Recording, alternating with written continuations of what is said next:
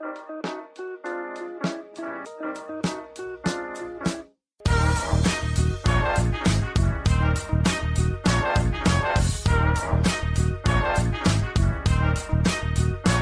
und herzlich willkommen, wir sind die Fotologen. Mein Name ist Thomas Jones und in Rating grüße ich wie immer den Falk Frasser. Hallo Falk.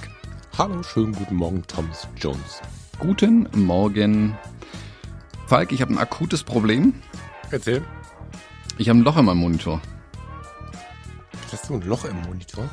Hast du dir endlich einen Monitor gekauft, wo man in der Mitte die Webcam hinstellen kann? genau. Das wäre eigentlich ganz geil, aber dafür ist das Loch nicht groß genug. Ja. Äh, Pinhole. in Anführungszeichen leider nicht groß genug. nee, ganz so gut ist es nicht. Und k- Kennst du doch bestimmt auch, dass man hin und wieder hast so einen kleinen Staubfleck oder irgendwie so einen Spuckfleck irgendwie auf dem Monitor und dann muss man ihn halt kurz irgendwie mit einem Zebra runterwischen und dann ist gut. Manchmal kleben die ein bisschen, dann muss man sie vielleicht ein bisschen runterkratzen. Mhm. So, wenn man ein Stück Brezel mit drauf gespuckt hat oder so. Ähm, ich habe hier auf meinem, Also ich weiß nicht, was du da am Monitor machst, aber also aber so, ja, so ungefähr kenne ich das, ja. Genau, jetzt habe ich hier an meinem Monitor, der hier im Studio ist, ähm, so einen kleinen, nicht mal einen halben Millimeter großen Fleck auf der linken Seite bemerkt vor ein paar Tagen und dachte mir, hm, komisch. Hab dann irgendwie so kurz drüber gewischt, hab mein Mikrofasertuch geholt, damit drüber gewischt, ging nicht weg, dachte mir, hm, komisch, okay. Äh, hier äh, so ein Monitorreinigungsspray und ein Tuch drüber gewischt, geht nicht weg. Bisschen mit dem Fingernagel dran rumgekratzt, geht nicht weg genau angeguckt. Am Ende, weil ich werde ja auch älter, mir mein Makro-Zwischenring geschnappt und ein Objektiv und diesen Fleck abfotografiert, weil mich, weil ich da so irritiert hat, weil er nicht wegging, um dann festzustellen, dass ich wirklich wie Nadelpeaks ein kleines Loch in meinem Monitor drin habe. Was hast du, was hast du, du hast, ich denke, du hast da einen Mac? Nee, hier im Studio ist ein, ähm, was ist ein Dell-Monitor dran. Ah, so, so mit so einer Kunststoff, ähm, wie die Samsungs und so. Ah ja, okay. Genau. Wie passiert sowas? Hat da, hat da irgendwie ähm, so, ein, Ich so eine Bildschirmmade reingebissen oder was hast du da gemacht? Müssen Bildschirmmaden gewesen sein. Anders kann ich mir tatsächlich auch nicht erklären. Ich habe absolut keine Ahnung, wie das passiert ist. Ich meine, hier hängen natürlich eine Million Kabel rum irgendwie und hin und wieder fallen die auch mal runter und stürzen bestimmt von vorne in den Monitor rein. Aber weißt du, wenn dann ein Kratzer wäre, okay, aber das ist, als hätte wirklich was sehr Scharfes, eine kleine Macke reingehauen quasi. Und da hat Der Nothammer neben dem Fenster runtergefallen. Was für ein Hammer? Der Nothammer. Ja, ja, näher, also Nothammer, das wird man dann schon bemerken, glaube ich. Das war, aber wirklich, also wirklich, als hättest du es mit einer. Nadel reingepikst. Unfassbar. Und Kennst weißt, du diese, ja, das wäre jetzt an sich kein Problem. Ich mache ja keine große Bildbearbeitung und so und so weiter. Aber das Problem ist, es ist ganz auf der linken Seite am Monitor, da, wo ich immer die Menschen hinschieb, wenn ich Telcos irgendwie mache oder Skype, Zoom, Teams, hast du nicht gesehen. Sprich, die haben jetzt immer den Punkt im Bild und das nervt mich komplett. Das macht dich irre, dass das jetzt so aussieht. Aber sei doch froh, wenn es so ein Punkt ist. Stell dir vor, es wäre so ein lila Regenbogen, der sich da drumherum irgendwie verbreiten würde oder so. Das ist doch noch echt Glück im Unglück, oder? Ja, wo, das spricht das nächste, jetzt fällt mir gerade was ein, was ich jetzt irgendwie zwei Monate lang, glaube ich, ignoriert habe, dass mein MacBook Pro, der Bildschirm gerade die Grätsche macht irgendwie. Der hat blaue Schatten im Bild.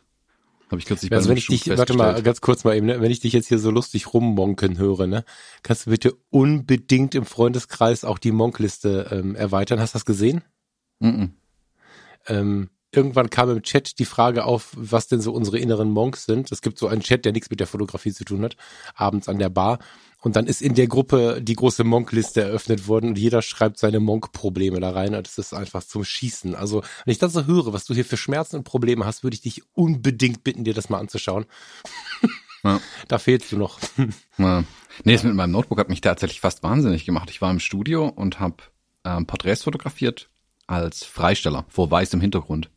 Und dann rennst du da rum mit dem Belichtungsmesser und machst alles super penibel und genau. Cool, cool, cool. Dann guckst du das auf dem Monitor an und immer guckst du genauer auf deinem, also tethered ins Notebook rein fotografiert und dann guckst du genau und denkst, sag mal, das hat doch irgendwie komische Schatten im Hintergrund. Rennst nochmal mit dem Belichtungsmesser von vorne nach hinten, vor, zurück, hin, her, machst es irgendwie dreimal, um dann festzustellen, Moment, mal, der Schatten ist gar nicht im Bild, sondern mein Bildschirm hat diese leichten blauen Schatten im Bild. Da habe ich also so ganz leichte blaue Schatten irgendwie im Bild. Ich glaube, das ist die Hintergrundbeleuchtung vielleicht irgendwie. Ähm, die Grätsche macht dann im Notebook langsam. Ja. Was natürlich scheiße ist, was wenn du jetzt halt wirklich vor Ort Bilder kontrollieren willst, und da brauchst du schon. Deswegen hast du ja ein MacBook. Ja, ja, Äh, ja. Und das scheint jetzt aber langsam irgendwie die die Beleuchtung, glaube ich, nachzulassen. Gut, es ist jetzt aber auch sechs, sieben Jahre alt dann, also sechs Jahre alt. Also. Ach so, du hattest doch mal ein neues, oder? Nö, das ist das Einzige, das ich habe. Echt? Ach so. Oh ja, gut, dann, ja, gut. So viel wie du es nutzt, darf das ja ab, darf das ja irgendwann dann mal ein bisschen schwächeln. Okay, okay, okay. Ich dachte jetzt, jetzt irgendwie, ich hatte irgendwie eine Erinnerung, dass du dir uns mal zwischendurch mal das neue Pro geholt hast. Ne? Mhm. Naja, okay. Ja, das ist was Aber äh, meine Frage eben, die du schon dreimal übergangen hast, war ernst gemeint. Kennst du diese Bildschirmtierchen? Ich weiß jetzt nicht, wie die heißen, aber das erste Mal ist mir das passiert im, im Samsung-Monitor. Da haben wir, ich weiß nicht, wie viel das mit dem Klima oder so zu tun hat, ähm, weil unsauber ist hier nix. da, wir hatten auf dem, in der Wohnung aus dem Haus von 1700, da haben wir so ein bisschen in Hogwarts gewohnt. 2012, 13, 14 irgendwie da hatte ich einen Samsung-Monitor, einen relativ großen und irgendwann dachte ich, was habe ich jetzt einen in der Klatsche, was ist das denn? Und dann fuhr so ein Zini, also so Spaß am Dienstag, kennst du das noch? So ein, so ein, so ein Streifen fuhr die ganze Zeit übers Bild und ich dachte erst, ich habe ein Virus, dann sage ich einen zweiten, ich denke, was ist das denn für ein Scheiß? Und äh, dann habe ich, wie der Mensch so ist, blöd, ne, hast ja so ein, also hier beim Mac geht das ja nicht, aber hast ja so ein, die Samsungs haben ja so eine Folie vor, habe ich drauf gedrückt, dann habe ich das Tierchen getötet und hatte dann mitten im Blickfeld halt immer so einen Streifen und, mhm. und habe das da mal gegoogelt. Ich habe jetzt den Namen vergessen. Kennst du die? Die, die, die sind so ganz lange Striche, die irgendwie zwischen den ähm, in den Zwischenräumen im Monitor rumlatschen. Ich hatte das bei dem alten Mac tatsächlich auch mal, aber der ist von alleine wieder ausgezogen. Kennst du die? Kenne ich nicht. Und jetzt habe ich Horrorvorstellungen, dass in all meinen Geräten irgendwelche Fadentiere rumlaufen. Ja, ich habe auch, ich habe auch gedacht, ich müsste Kammerjäger holen, aber äh, das war irgendwie, warte, Tierchen. ich google das mal eben on the run. Das war echt eine spannende Erfahrung. Und ich ja, Gewittertierchen und Insekten, genau. Also was ich schon mal gehört habe, ist, dass die, also Bildschirme sind, also die ganz modernen neuen Bildschirme, das sind die, die Panels, also Beleuchtung, Panel und Front sind verklebt. Da kann dann nichts mehr dazwischen laufen, aber die günstigeren und auch die älteren sind eben nicht verklebt miteinander und da kann dann sowas schon mal passieren. Ich habe mal von einem gehört, der eine Spinne in seinem iMac drin hatte die quasi vor dem Bildschirm rumlief, also zwischen Ach, Glas und Bild rumlief, was dann auch ziemlich ätzend ist, weil die mussten auch irgendwie davon überzeugen, da wieder auszuziehen. Ja, du kannst dich vor allen Dingen nicht mehr konzentrieren. Also ich sehe jetzt hier gerade, das Internet ist voll damit, aber äh, stimmt, habe ich schon länger nicht mehr gehört. Vielleicht ist das wirklich was von den älteren Kisten. Aber äh, da, am Anfang, ich finde, was, obwohl ich ja irgendwie so ein bisschen den Background habe, der sich nicht so anstellen sollte, haben wir ja in unseren Breiten gerade hier sofort eingeimpft irgendwie, dass wir uns umgucken, ob wir irgendwas vergessen haben wegzuräumen, ob irgendwas eklig ist oder so. Dabei sind es halt irgendwie, weiß ich auch nicht, was das für Tierchen sind, aber ich habe mich tatsächlich geekelt, obwohl das Ding halt im Monitor war. Da gibt's ja gar keinen Grund für, ne? Und äh, was du immer wieder liest, habe ich jetzt dreimal beim Klicken hier nur gesehen, jeder drückt halt drauf. Also jeder ne, sieht das, drückt drauf und dann ist halt völlig vorbei, weil dann hat es ja gar keine Chance mehr, irgendwo an den Rand zu rennen, weil dann klebt es und verwest es äh, im Zweifel über dem neuesten Foto. Und dann stehst du da. Vielleicht aber so ein Fadentierchen hier genau das Loch reingebissen, um reinzukommen oder um rauszukommen. Das habe ich ja tatsächlich gerade gemeint. An die habe ich ja gedacht mit Monitormade. Hm. Aber es sind Gewittertierchen, genau. Das sind Tja. so ganz kleine Mini-Tausendfüßler. Ja, dann ist wohl klar, was nachher passiert. Ich werde den Monitor hier abschrauben, vorne auf die Straße legen, Benzin drüber und anzünden. Nein. Oh Gott, du bist so ein toller Monk. Ich finde dich super. Ich könnte es mir sogar vorstellen. Wie Thomas dann, ist egal. Ja, mag ich sehr. Mhm. Wir haben ein bisschen Feedback bekommen äh, zu ja. unserer letzten Episode. Äh, und zwar haben uns die Olympus-Fotografinnen und Fotografen geschrieben, hey, unsere Kameras können das, was ihr wollt. Nämlich im Display anzeigen, welche Brennweite an einem Zoom-Objektiv gerade reingedreht ist. Was ich super spannend finde tatsächlich. War mir nicht klar, wusste ich nicht. Ich glaube, ich habe aber auch an der Olympus, wenn ich eine in der Hand hatte, noch nie eine Zoom-Brennweite dran. Dann wäre es mir vielleicht aufgefallen. Aber was ich bisher mit den Dingern hantiert hatte, waren immer Festbrennweiten irgendwie dran. Ähm, finde ich super spannend. Also das könnten wegen mir gerne noch mehr Kamerahersteller integrieren. Das finde ich eine Siehst schlaue ich wollte, Idee. Das habe ich vergessen. Ich wollte nämlich nach der Mail noch mal googeln, ob das nicht doch noch jemand kann. Ne? Vielleicht. Ich meine, gut, jetzt können wir dann einfach die nächsten Reaktionen abwarten. Vielleicht hat jemand von euch noch einen anderen Hersteller, der das kann. Es ist ja gar nicht so unlogisch, weil in Access steht's ja drin. Weißt du? Mhm. Also das ist ja immer so das Ding. Du, du hast den, das, den Zoom am Start und siehst es bei vielen Herstellern halt nicht, sondern musst oben drauf gucken. In den Exifs ist ja drin. Das heißt, die Anzeige an sich kann ja kein Problem sein. Die wird ja mit übertragen. Das ist ja für eine Frage, ja. was zeige ich im Monitor an? So.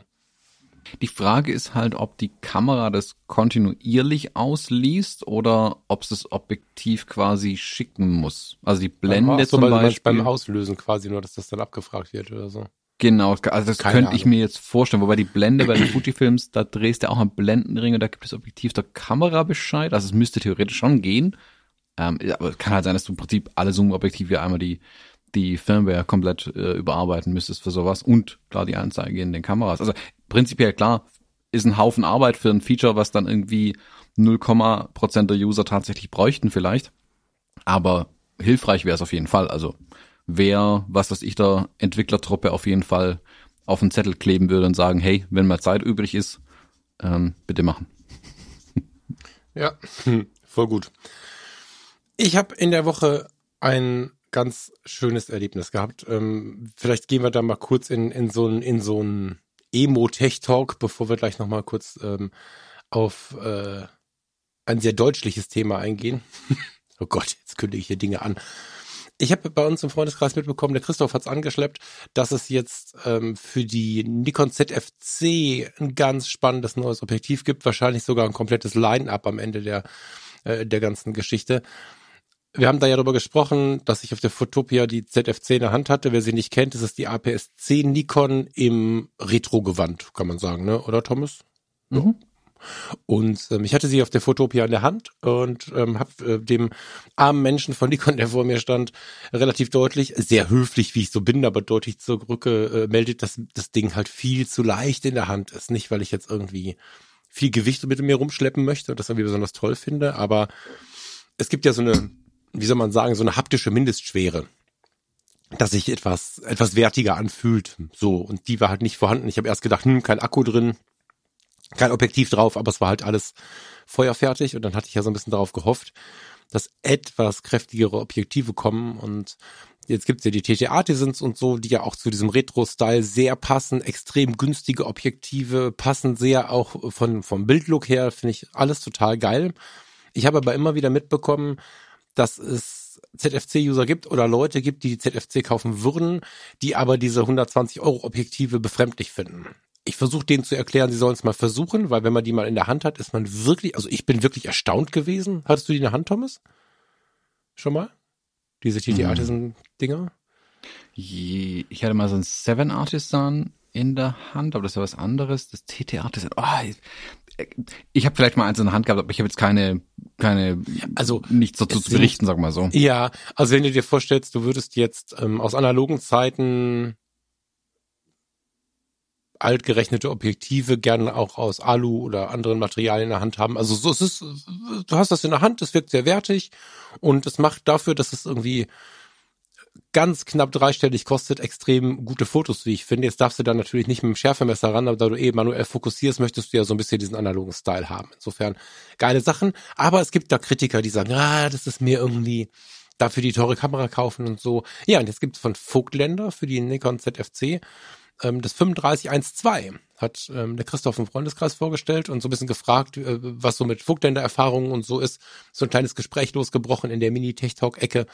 Und darüber hinaus bin ich so ein bisschen ins Suchen gekommen und habe festgestellt, dass äh, tatsächlich Vogtländer sich jetzt so ein bisschen weiter ausrollt. Die sind auch für Fujifilm unterwegs, kommt jetzt aktuell, ich glaube, diesen Monat ein 2312 raus.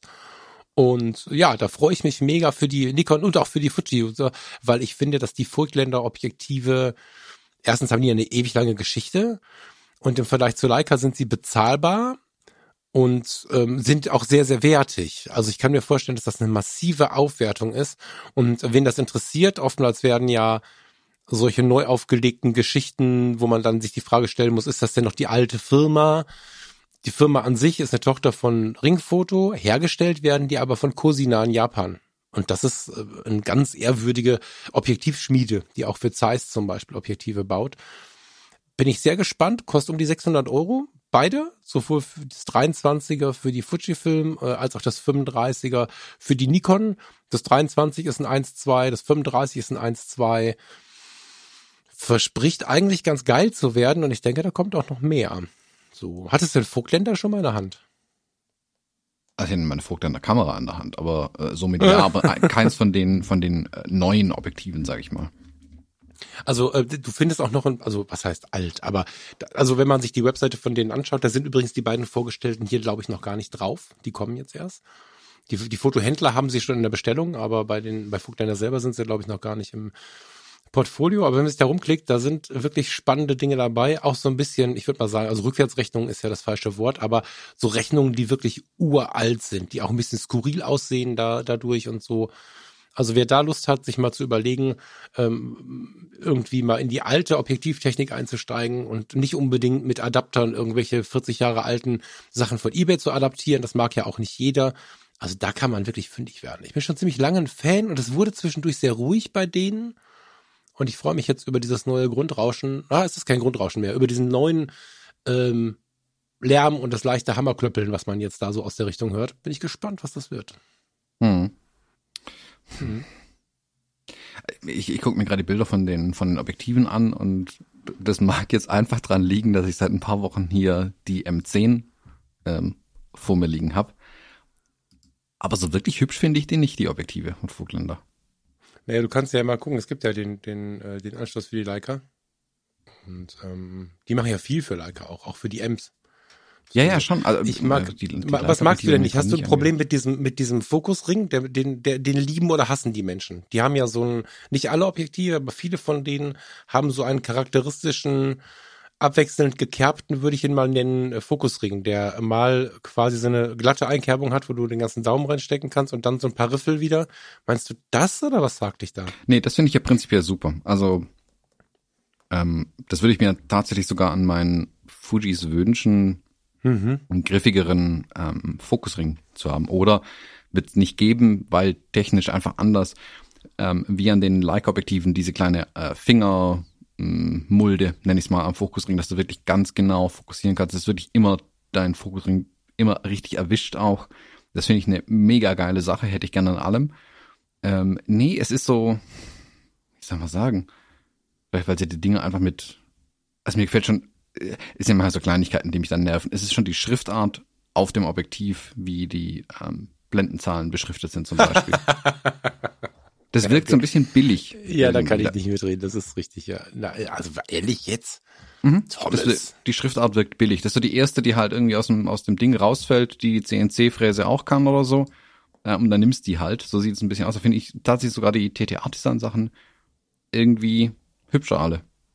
Ich würde die gar nicht vergleichen wollen, weil sie einfach eine andere Preisliga sind. So, ne? Das, das, ähm, so, das steht bei mir gar nicht so richtig im Radar. Aber ich finde gerade diese also Vogtlander, Vogtländer, Vogtländer, ich habe immer schon ein Problem, die auszusprechen, by the way, ähm, hat ja ein Objektivdesign, wo man nicht sagen könnte, dass sich da ein Designer hinsetzt und versucht, einen Markenauftritt äh, zu bauen oder so. Der Markenauftritt ist vielleicht auch, dass es keinen gibt. Vielleicht ein bisschen diese, diese manchmal etwas stark charakteristischen äh, Zoom-Ringe, die aber auch nicht immer vorhanden sind. Die mit dem X-Anschluss sind optisch schon wenn ich das hier so sehe, ach guck mal, doch auf der Seite haben sie das 35er drauf. Spannend.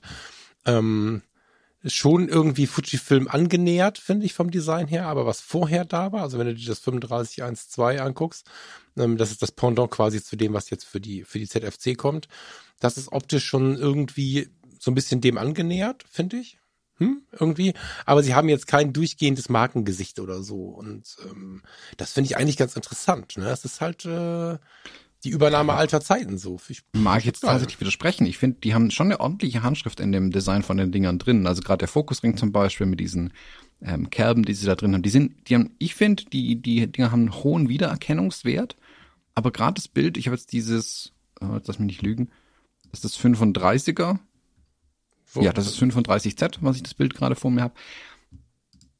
Das wirkt so, das wirkt ein bisschen auch gegenüber den anderen. Also ich gucke mir gerade die anderen an. Ich habe jetzt hier dieses 17,5 Nocton ähm, vor mir. Das wirkt alles ein bisschen mit feinerer Feder gezogen. Weißt du, wie ich meine?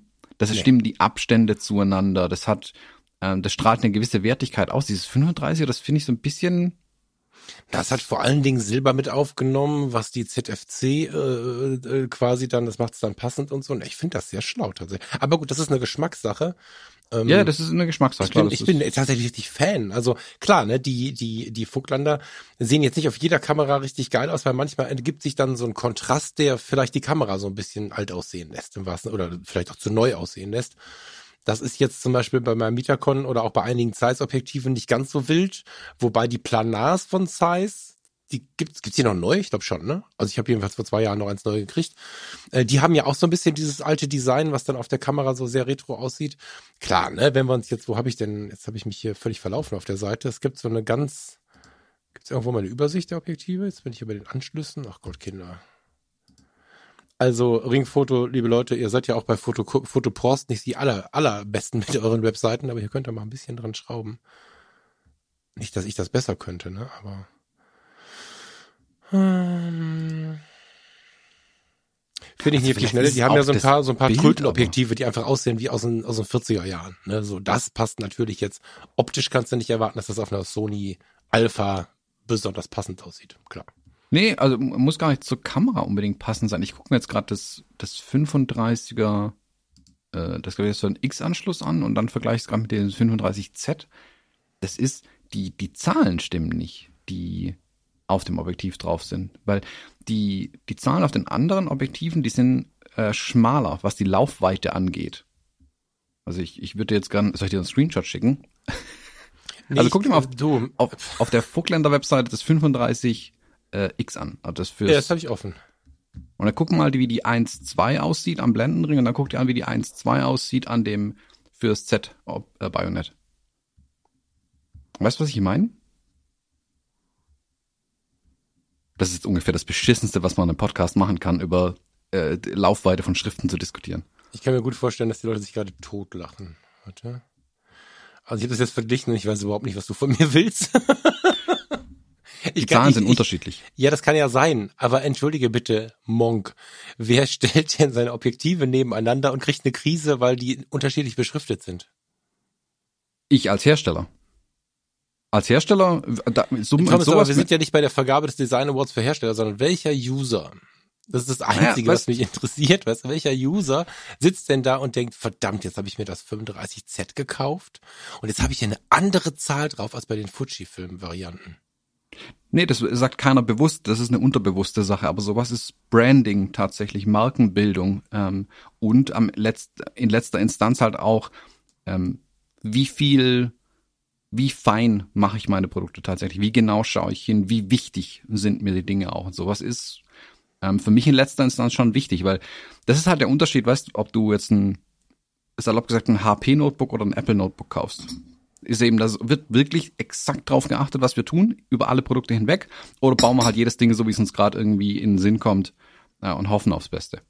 Ähm, und das hier, also wie gesagt, ich kenne die Objektive nicht und mir ist aufgefallen, dass hier irgendwas schief läuft an dem, an dem Z. Also es kann auch sein, dass es einfach nur drauf gerendert ist, die Beschriftung, dass die noch nicht final ist. Das kann auch gut sein. Das dann hat ein Designer äh, ganz einfach verbockt.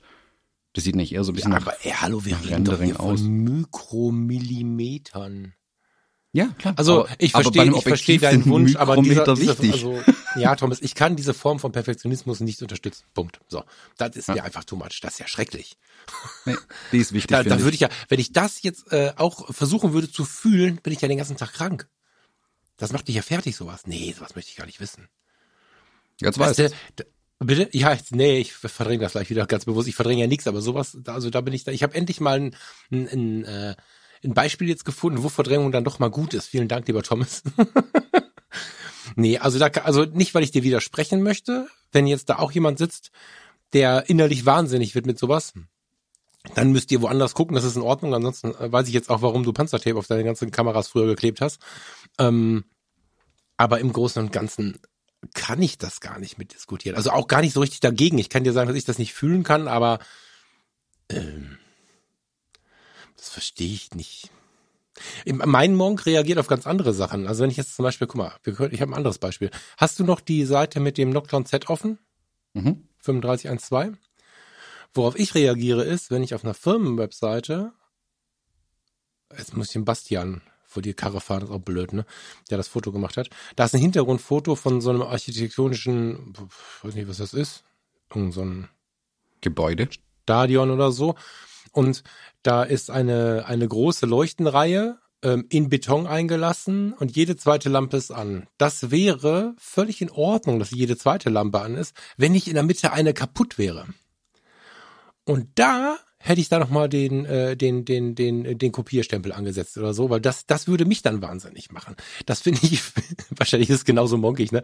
Aber sowas finde ich, da gucke ich dann hin und denke, ey, wieso nehmt ihr so ein Foto? Das finde ich nachlässig. Von mir aus können die ihre ihre ihre Objektivzahlen, wenn die an der richtigen Stelle sind, mit der Hand reinschreiben. Aber, aber so ein Foto als Beispielfoto zu nehmen, wo so ein Monk wie ich dann stolpert und plötzlich abstürzt in ein Loch, wo kein Licht an ist, das finde ich viel schlimmer. Da hätte ich eher dem Hausmeister eine E-Mail geschrieben, warum da die Glühbirne kaputt ist. Kann der Fotograf nichts für. Aber ja, ich bin bei dir. Ähm, jetzt, wo du es gesagt hast, habe ich es auch gesehen. Oh, vielen Dank für diesen Start in den Freitag. Ja, also sei mir nicht böse. Ich, also ich kann nicht so richtig mitgehen mit deinem starken Schmerz. Ja. Ja, aber ich genieße das. Ich, ich kann das. Ich finde, sowas ist halt, wenn du dann auf den letzten zehn Prozent des Schludern anfängst bei so einem Produkt, ist es für mich, ähm, lässt es halt einen sichtbaren Schluderst, also sichtbaren Anführungszeichen. Mir fällt es auf so, Punkt. Es lässt für mich aber dann, ich ziehe dann den Rückschluss, okay, wo haben sie noch gesagt, ah, ist nicht, ist nicht hundertprozentig, aber lassen wir so. Und gerade bei einem Objektiv sollte es eigentlich hundertprozentig sein. Und ich weiß ja überhaupt nicht, wann, was, wo, von wem gerechnet wurde, wer zwischendurch gegangen und ge ge gegangen äh, und gekommen ist und so. Ich kenne die ganzen Hintergründe nicht, weißt du? Also. Genau, deswegen ja, aber deswegen ist ja das, was nach außen sichtbar an deinen Produkten rausgeht. Und ich, ich kann in die Linse sehe ich nicht, also sehe ich durch, klar, aber ich, ich sehe nicht, ob die jetzt hundertprozentig genau aufgehängt sind, ich sehe die Zahnrädchen nicht, aber sowas in Beschriftung, da dann nachlässig zu werden, ähm, drückt für mich halt dann insgesamt eine Nachlässigkeit. aber das aus. ist ja auch das, was uns so ein bisschen unterscheidet und vielleicht auch manchmal das Gewürz im Podcast ist, weil, oder auch wenn wir rumhängen miteinander äh, in den Gesprächen und so. Du kannst dich halt über sowas stundenlang äh, unterhalten und äh, kleines Beispiel von gestern Nachmittag. Ähm, ich habe mir jetzt so eine, ich habe von Fotokoch so eine ähm, Pinhole-Linse bekommen. Ich ja erzählt, ne? Nachdem wir über Pinholes und mhm. so in allen möglichen Ecken mal gesprochen haben mit drei Sätzen, habe ich jetzt von Fotokoch so eine Pinhole-Linse geschickt bekommen für, für meine Canon. Und der liebe Gregor äh, fand das spannend und hat sich jetzt auch eine ge gekauft. Und es gibt äh, sogar eine mit Zoom-Pinhole. also ist total geil. Okay. Also die, ja. Also es gibt eine Pinhole-Linse mit Zoom. So war, war völlig schräg. So, dann haben wir beide diese Linse gekauft, die eigentlich vom gleichen Hersteller ist, vom selben Hersteller ist, aber halt ein unterschiedliches Produkt. Und dann schrieb er mir gestern, hör mal, das wackelt hier aber ganz schön. Ne, so von wegen, wie gut ist denn der Anschluss gearbeitet? Abgesehen davon, dass das Ding irgendwie ein Fuffi kostet oder so, ähm, habe ich dann aufgeschraubt bei mir, also meine Variante, und dachte, ja, da wackelt aber nichts. Was wackelt denn da? Ne? Und dann kam aber am Ende bei raus, dass mein italienischer Opa am Start war, weil alles, was nicht runterfällt, ist fest in meiner Welt. So, wenn es ein bisschen mhm. rappelt, ist halt so. Das stört mich so gar nicht. Und ähm, Gregor hat halt gesagt, wenn du es anfasst und du drehst ein bisschen, manipulierst dran rum, dann, dann rappelt es ein bisschen. Das stimmt. Also man kann das provozieren, dass sie so ein bisschen Spiel hat, aber so an der Kamera klappert da nichts. Und äh, das ist einfach eine Frage, wie genau man sowas nimmt. Und ich, ich kann einfach solche Dinge nicht so genau nehmen. Vielleicht kann ich sogar verstehen, diese Gedanken, die du da hast, ne, was ist denn sonst dran oder so. Aber ich habe mir das einfach, vielleicht war ich sogar genauso, aber ich habe mir das abgewöhnt, weil mich das stresst ich habe keinen Bock, mich davon stressen zu lassen, dass irgendwer anders in meinen Augen, weil ich gerade so unterwegs bin, seine Arbeit nicht anständig macht. Wenn ich das Ding draufschraube und ich mag das Bildergebnis, dann ist das gut. Fertig. Also, da, aber da sind wir einfach unterschiedlich. Das ist ja okay. Äh, hat jetzt zur Unterhaltung beigetragen und äh, ja, ich will dich damit gar nicht auslachen. Vielleicht bin ich auch der, der ausgelacht werden muss. Das ist aber auch völlig in Ordnung kann ich aber nicht mitgehen. So, also im Sinne ja. von nicht können. Bin nicht in der Lage, diesen Weg zu gehen. Es tut mir leid. Ne, war halt auch fast zehn Jahre lang mein Job, auf sowas zu achten. Das hinterlässt Ja, das tut Spuren. mir total leid. Ja, ja. Nö, das ja. tut mir, also, muss dir nicht leid tun. Ich finde das eine, eine ehrenvolle Aufgabe, weil das diese, das mag pedantisch sein, sowas, aber am Ende entscheiden solche Dinge dann in Summe halt über den Erfolg oder Misserfolg von Produkten und Unternehmen am Ende. Das ist weil wenn halt klar ähm, jeder irgendwo nachlässig ist, kommt am Ende halt nur totale Grütze raus. Äh, und dann brauchst halt jemanden, der da, der in Gottes Namen wirklich auch in den Besprechungen immer der Arsch ist, der dann sowas sagt. Also die, die Rolle habe ich gerne angenommen, weil am Ende das bessere Produkt rauskommt. Das ist das, wonach ich strebe bei solchen Sachen. Auch, auch mit meiner Fotografie, da will ich ja wirklich hin, dass es ähm, nahe an der Perfektion ist. Und Perfektion heißt jetzt nicht, dass immer äh, das scharf ist, was unbedingt, äh, wo die 80 Prozent sagen, das müsste scharf sein, aber dass halt ähm, meine Intention, die ich mit dem Bild verfolgt habe, zum Beispiel ähm, tatsächlich erreicht wird. Also da muss jetzt nicht äh, alles hundertprozentig genau sein. Fotografie ist ja auch eine Kunstform dann, aber ähm, die Beschriftung auf einem Objektiv ist keine Kunstform. Also äh, ein bisschen vielleicht ja, also da werden wir jetzt die Schriftsetzer und so und die äh, Gestalter widersprechen wollen. Ähm, aber da ist nicht die künstlerische Freiheit, sage ich mal, da, mh, lass uns hier die Laufweiten mal ein bisschen verändern der Buchstaben.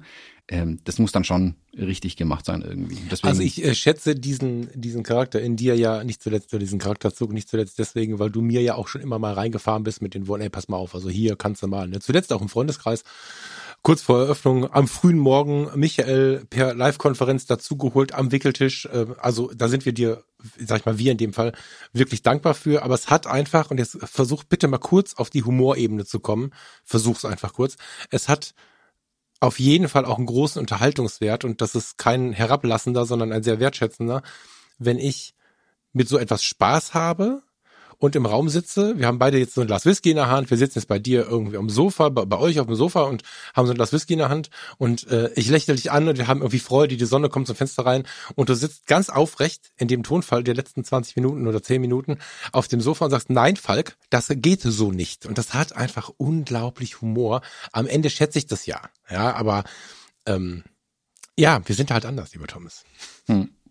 Nee, ist halt mein Anspruch. Wie gesagt, wenn ich so Sachen mache, würde ich es halt auch gescheit machen. Den Anspruch ähm, setze ich halt auch, setze ich halt auch an andere an. Ja. Ähm, aber du hast gerade was Interessantes angesprochen mit dem Gaffer-Tape. Da habe ich äh, mir ein bisschen ins Knie geschossen die Woche schon. Ähm, ich war ja am Montag beim Patrick Ludolf im Livestream zu Gast.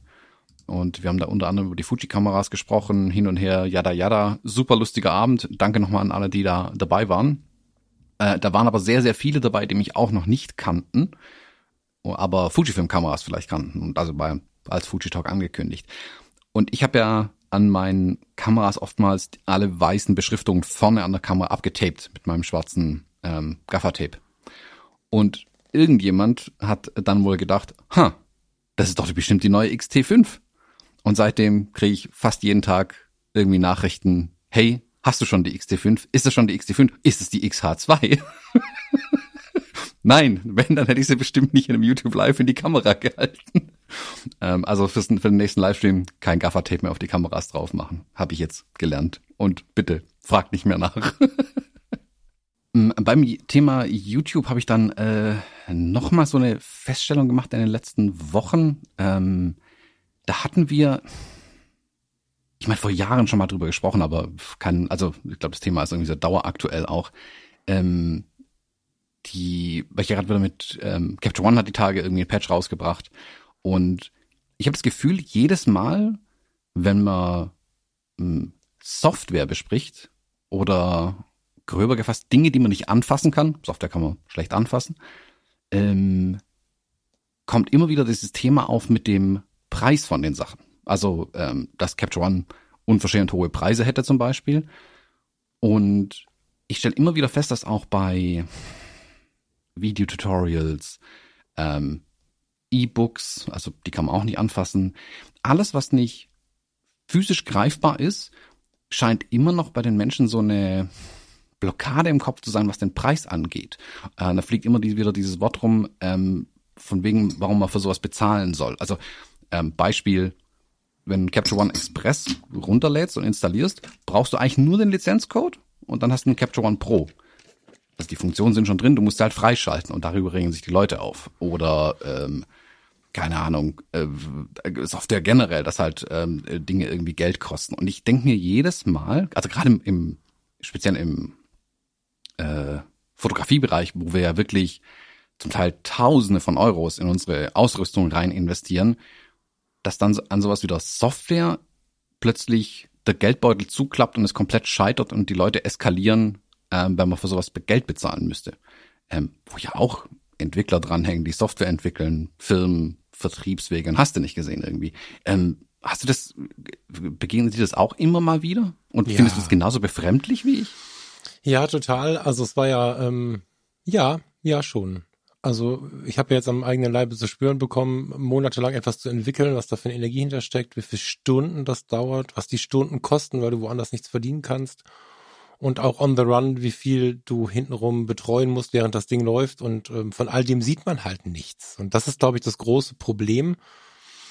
Dieser Blick über den Tellerrand ist was, was uns häufig fehlt. Ich würde mich fast ausklammern wollen, dass uns, sage ich jetzt so aus, aus, einer, aus, einer, aus einem Gemeinschaftswillen heraus, ähm, ich glaube, das ist ganz gut, wenn man das mal mit, mit, mit, mit anderen Dingen vergleicht, wenn wir so durch den Alltag laufen und wir sind beispielsweise selbstständig. Ich denke jetzt mal so an unsere gute alte Hochzeitsfotografie. Da sind ja auch viele dabei, die das so ein bisschen nachvollziehen können und vielleicht auch schon erlebt haben. Wenn du als Hochzeitsfotografin oder als Hochzeitsfotograf aus, auf Menschen triffst, die ich nur auch viele Jahre erlebt habe, zum Beispiel aus dem Gesundheitswesen, und die haben keine selbstständigen Tätigkeiten, also idealerweise sind das jetzt keine Ärzte, weil die oftmals schon so Honorartätigkeiten und so kennen. Das heißt, die sind so, so Preisgeschichten so ein bisschen einge, eingebunden, aber du hast jetzt eine Pflegende oder einen Pflegenden, der ähm, es gewohnt ist, nach BATKF 7a als Krankenpfleger, als Gesundheits- und Krankenpfleger, das heißt jetzt schon wieder anders, völlig egal, angestellt zu sein und sich so keine Gedanken über die Dinge macht. Der bucht halt einen Fotografen, der bucht einen Fotografen, weil er einen Fotografen bucht. Und dem ist nicht klar, wie Preisstrukturen sich zusammensetzen, weil er selbst damit nicht so richtig viel an den Füßen hat. So auch was im Krankenhaus, was kostet, hat er, wenn er übermäßiges Interesse hat, vielleicht auf dem Radar, bekommt er aber nicht Freihaus geboten in seiner Ausbildung. Und dieser fehlende Blick über den Tellerrand und dieser fehlende Versuch, sich in den anderen hineinzuversetzen, ist, glaube ich, ein ziemlich großes gesellschaftliches Problem, was oft für Ärger sorgt. Und mein Lieblingsbeispiel, wenn du auf der Straße sitzt und hupst, weil der Edeka LKW nicht eingeparkt bekommt, dann sage ich super gerne und ich höre nicht auf, das zu sagen. Also ich bin sogar mal ausgestiegen, weil irgendwann völlig eskaliert ist vor mir mit irgendwelchen Schimpfworten und so. Bin ich kurz ausgestiegen und habe ihm höflich empfohlen, doch dem Fahrer seine Dienste anzubieten, wenn er es doch besser kann. Und wenn man sich dann vorstellt, dass das passiert, das wird nicht passieren, natürlich nicht, aber kriegst du nie eingeparkt, das Ding. Also wir können nur schwer über unseren Tellerrand hinüberschauen und bewerten dann Sachen ohne diesen Blick und ohne den Versuch des Blickes über den Tellerrand. Und das führt ganz oft zu solchen Situationen. Warum kostet das Geld? Warum kostet die Webseite Geld? Warum kostet die Software Geld? Ich persönlich finde es auch schade, dass es so ist, weil ich immer denke, man sollte an dem Punkt ein bisschen weiterdenken und auch ein bisschen, wie soll ich das jetzt mal sagen? Ich würde sogar sagen, respektvoller sein, weil ob das jetzt eine Einzelperson ist wie du, die ein Produkt anbietet, ähm, Kai äh, und du mit dem Abenteuer Reportagefotografie, wir mit dem Freundeskreis, was auch immer. Es gibt ja viele so kleine Produkte von, von kleinen Grüppchen oder es gibt auch große Firmen. In jedem Fall sitzen dahinter Menschen, die Arbeit investiert haben.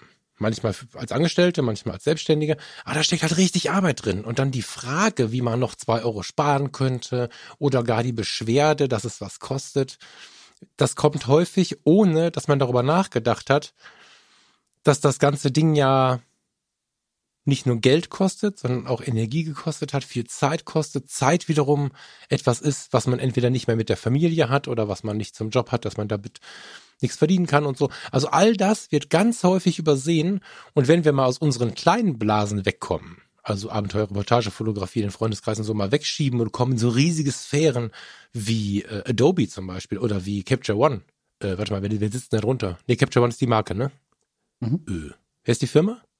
Das ist Capture One mittlerweile. Das war früher Face One, aber die sind ausgegliedert. Genau, das habe ich gesucht. Genau, vielen Dank. Da sitzt halt eine Firma, die hat Leute angestellt, die hat eine Lohnbuchhaltung, die hat Entwickler, die hat Leute, die da jeden Tag dran rumschrauben. Natürlich kostet das Geld. Und Software ist ein, ein, ein, ein Markt, der schwierig zu bedienen ist.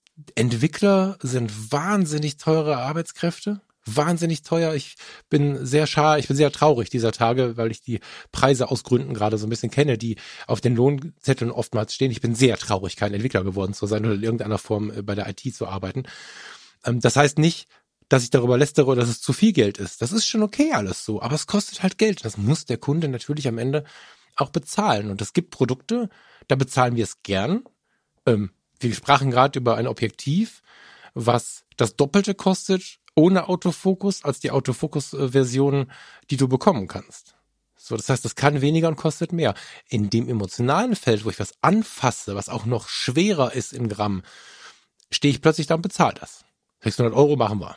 So, aber siehst du auch, also bei mir ist ja Adobe so der das Hauptding ich soll 12,99 Euro fürs Fotografen-Abo bezahlen, kostet inzwischen 13, ich weiß gar nicht genau, 14, so. Und da denke ich mir, ey, die Software hat früher ein paar hundert Euro gekostet. Das ist ja Lightroom und Photoshop.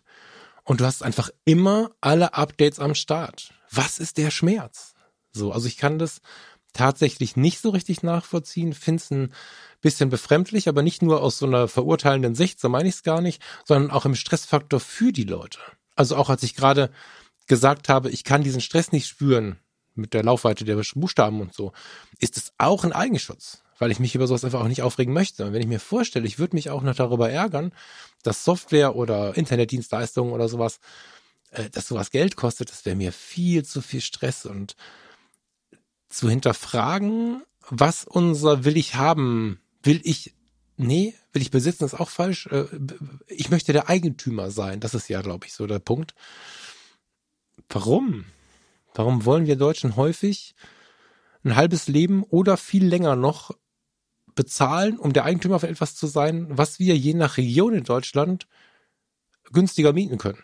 So, na, es gibt Regionen in Deutschland und das hier ist so eine, da ist es einfach ohne ein riesen Startkapital, welches einfach da ist, gar nicht sinnvoll, was Großes zu kaufen, schon gar nicht ab einem gewissen Alter. Und trotzdem haben viele von uns diesen Wunsch in sich. Und das ist so eine Parallele, die zieht sich so durch.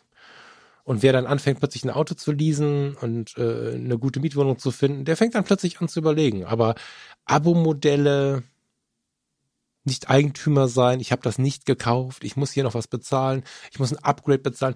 Das fällt uns im, im Denken, wie wir es gelernt haben, einfach sehr schwer. Das haben wir nicht gelernt. Unterhalte ich mal mit Tesla-Besitzern. Wenn die nicht aus der totalen Leidenschaft, sondern aus der Vernunft heraus einen Tesla gekauft haben, sind die irritiert. Da ist alles eingebaut, was du als aufpreispflichtiges extra kaufen müsstest. Ähm, du kannst es aber nachkaufen, da wird's freigeschaltet. Das ist halt eigentlich geil. Der hat die Sitzheizung, also der Dreier hat, soweit ich weiß, die Sitzheizung hinten immer eingebaut. Du kannst sie aber nicht nutzen, weil die Produktion günstiger ist, wenn du sie überall einbaust, als wenn du nach Auftrag baust. Und der Auftrag entsteht dann im Computer. Und wenn mir nach drei Jahren Tesla 3 einfällt, jetzt ist aber kalt geworden hinten, dann buche ich mir die, die, die, die Sitzheizung hinten. Und das irritiert viele Menschen, weil wir einfach ganz anders gelernt haben, Produkte wahrzunehmen, glaube ich. Das ist, glaube ich, so der Kern des Ganzen. Wie sind wir, wie haben wir es gelernt? Wie ist es richtig? Und ich glaube, da hakt es gerade. Ja, wobei ich glaube, da, also man muss das sogar ein bisschen noch unterscheiden, ähm, wirklich zwischen in die physischen Produkte, die ich anfassen kann. Da fällt es den Leuten, glaube ich, ein bisschen leichter, irgendwie einen Preis zu akzeptieren. Und weil du gerade das mit den, mit der Dienstleistung zum Beispiel gesagt hattest, die Diskussion kommt ja auch immer, oder Diskussion, das, das Thema kommt ja auch immer wieder mal auf bei den, bei der Hochzeitsfotografie zum Beispiel, wenn die Paare mir dann sagen, ja, hahaha, ha, ha, ähm, sobald irgendwo Hochzeit draufsteht, ist immer alles gleich doppelt so teuer. Und da, denen entgegne ich mittlerweile auch, nee, aber also meine Firmenkunden bezahlen mehr als ihr an der Hochzeit und da gehe ich nicht samstags hin. Ähm, und das ist eben, wie du sagst, die Zeit, die ich nicht mit meiner Familie verbringen kann. Deswegen gibt's den Aufschlag an einem Samstag. Völlig normal. Ähm, aber da, oder auch wenn man sagt, äh, es gibt ja diesen schönen Spruch, ähm, wer war's? Ein Künstler, keine Ahnung, der irgendwie auf eine Serviette kurz irgendwas draufgekritzelt hat und das dann für 10.000 Euro verkaufen wollte. Ähm, der Punkt ist ja der, er hat halt so lang ähm, sein Wissen, sein Know-how, seine Fähigkeiten aufgeholt, dass er das in zehn Minuten hinbekommt und dafür bezahle ich den teuren Preis, also den hohen Preis, so muss man sagen. Und es ist bei Dienstleistung ist da, glaube ich, eine Akzeptanz entstanden, also mir gegenüber ähm, eine Akzeptanz entstanden die letzten Jahre, dass ich nicht nur ähm, dumm für die Zeit bezahlt werde, in der ich irgendwie Sachen von A nach B trage, die Kamera, die ja scheinbar die guten Bilder macht, sondern dass mein Know-how bezahlt wird und die Jahre an Erfahrung, die ich aufgebaut habe, die Dinge schnell zu erledigen. Da geht's, glaube ich, also zumindest in meinem Empfinden, was ich erlebt habe, geht das mittlerweile. Ähm, ist aber auch sicherlich mit der, der Umgang mit den Kunden, den ich habe, dass ich jetzt halt ähm, viele größere Kunden habe, wo du mit, mit der internen Werbeagentur, sag ich mal, zu tun hast, die mit dem gleichen Problem ja oftmals kämpfen ähm, und dann genau wissen, worum es geht. Aber wie du gesagt hast, sobald es halt um Software oder sowas geht, da ist immer ähm, das Thema sofort da. Oder du hast jetzt gerade unsere Communities zum Beispiel erwähnt, wo ja auch wirklich mal von unserer Zeit abgesehen auch Kosten dahinter hängen. Also wir mhm. bezahlen die Plattform, die wir verwenden, ja auch. Und also ich weiß nicht, wie es dir geht, aber ich bezahle den Preis gerne, weil ich weiß genau, da sitzen ein paar Programmiererinnen und Programmierer, die müssen auch ihre Familien ernähren. Klar, nehmt mein Geld, ich verwende ja euer Produkt. Das ist das, die Frage stellt sich für mich überhaupt nicht. Wenn ich dann aber auf der anderen Seite halt ähm, genau Was? dieses, ähm, die, diesen in, Satz entgegenbekommen, ja, aber ist ja eh da, warum müssen wir dafür jetzt noch bezahlen? Ja, möchte ich kurz reingreifen, äh, was die laufenden Kosten angeht, das habe ich noch vergessen. Da ist es tatsächlich noch so, dass dass es tatsächlich so ist. Das gehört, das gilt für die Software, das gilt aber auch für solche Community-Lösungen, ob wir jetzt ah, gestürzt, Entschuldigung. So, ob wir jetzt unser eigenes Produkt meinen oder große Internet-Communities, ist es ja nicht so, dass äh, Preis X Preis X ist, sondern es ist nicht nur so, dass die ganzen Software Geld kosten und Software heißt, du brauchst hier noch eine App, du brauchst da noch ein Add-on, du brauchst hier noch eine Schnittstelle, du brauchst da noch irgendwie was Juristisches und so weiter und so fort. Das Ding ist ja, ist der Wahnsinn, das war mir vorher auch gar nicht klar. Das heißt, da hast du schon viele Kosten. Jetzt weiß ich nicht, wie ihr das macht. Wir haben Reseller dazwischen. Das heißt, wenn wir jetzt auch noch die Abrechnung machen würden, hätten wir sicherlich mehr Geld raus. Klar, dieser Reseller macht aus dem Produkt inzwischen mehr so Liebe, weil der natürlich auch nochmal Geld haben möchte. Der macht die komplette Abrechnung, macht sie rechtssicher, kümmert sich um alles. Das heißt, am Ende bleibt ganz, ganz wenig übrig. Und das ist für uns völlig in Ordnung so. Ja, weil das, weil das einfach eigentlich viel mehr Geld braucht, um, also reich wirst du mit sowas nicht. Ja, und diesen Spruch, den machen manchmal auch Leute, die einen Tausender im Monat nebenbei verdienen. Das tun wir bei weitem nicht. Und das ist halt das Interessante dabei, ähm, wenn du so ein Ding mal selber gemacht hast, wie sich der, der Horizont aufweitet. Also wir haben einfach überlegt, okay, pass auf, wenn wir jetzt eine Wunschzahl zwischen 70 und 150 Mitgliedern hätten und würden mit denen irgendwie unsere Tage verleben, ähm, wie viele Rechnungen hätten wir denn im Monat? Und wie, wie, wie sicher ist es, dass wir nicht irgendwas vergessen, dass irgendwie am Ende, äh, weiß ich nicht, mit der Steuer stehst du da und denkst dir so, warte mal, jetzt fehlen uns 300 Rechnungen am Ende des Jahres oder sowas. Das ist ja, dann ist ja quasi alles andere, was du arbeiten musst, verloren. Dann bist du wochenlang mit dem Thema zugange. Und so macht's ein Reseller. Äh, du bekommst von dem einfach nur äh, quasi sowas wie eine Provision. Das heißt dann in dem Fall anders ausgezahlt. Das geht normal in die Einkommensteuer. Aber am Ende kostet das alles halt ein Wahnsinnsgeld. Das war mir gar nicht klar. Und ähm, es geht mir jetzt gar nicht darum. Ich klinge gerade äh, für mich selber schon so, als wenn wir unsere Produkte rechtfertigen wollten. Aber genau das ist das Ding. Ähm, diese Rechtfertigung ist eigentlich gar nicht nötig, wenn wir alle ein bisschen mehr über den Tellerrand gucken und schauen, warum kostet es denn Geld? Also ich habe diese Abo Geschichte mit Lightroom zum Beispiel noch nie verstanden, warum das so ein großes Problem gab, als es Abo-Modell gab. Ich habe auch kurz gezuckt. Man muss sich an so neue Dinge gewöhnen. Das ist nicht die Frage, aber ich habe es nicht verstanden.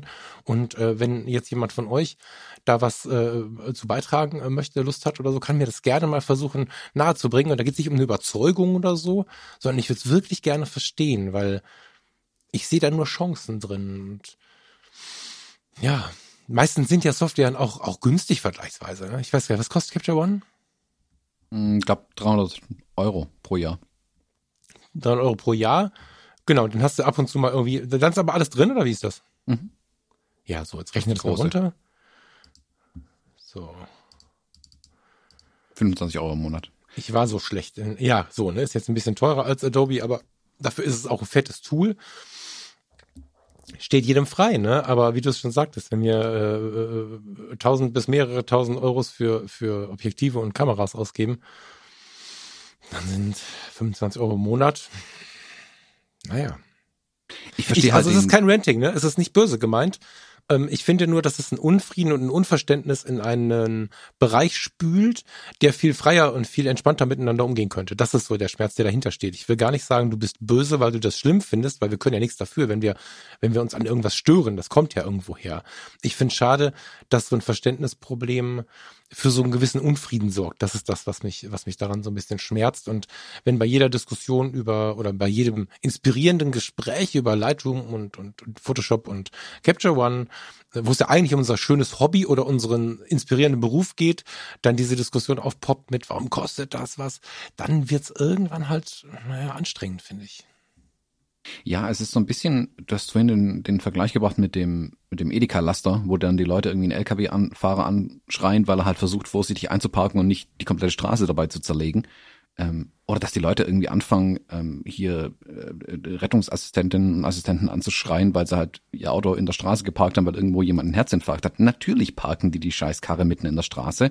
Und ich glaube, jeder von uns würde sagen, tut das bitte, wenn ich einen Herzinfarkt habe und sucht euch nicht noch eine halbe Stunde lang einen Parkplatz.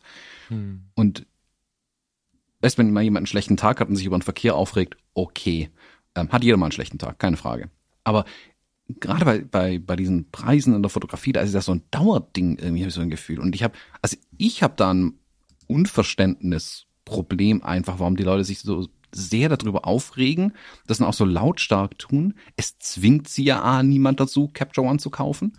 Ähm, es gibt ja genug Auswahl an Software, die man sich holen kann, um seine Bilder zu verwalten, zu bearbeiten, was auch immer tun. Es gibt ja auch kostenlose Alternativen, die sind dann vielleicht nicht so gut, aber hey, das kannst mit bisschen Geld lösen, dann hast du eine bessere Software. Also ich, ich habe einfach nur so ein so ein Fragezeichen. Also kennst ja auch, wenn jemand irgendwo völlig eskaliert und sich über Kleinigkeiten aufregt, steht man so ein bisschen daneben mit so einem Fragezeichen über dem Kopf und weiß nicht so richtig, was damit anzufangen.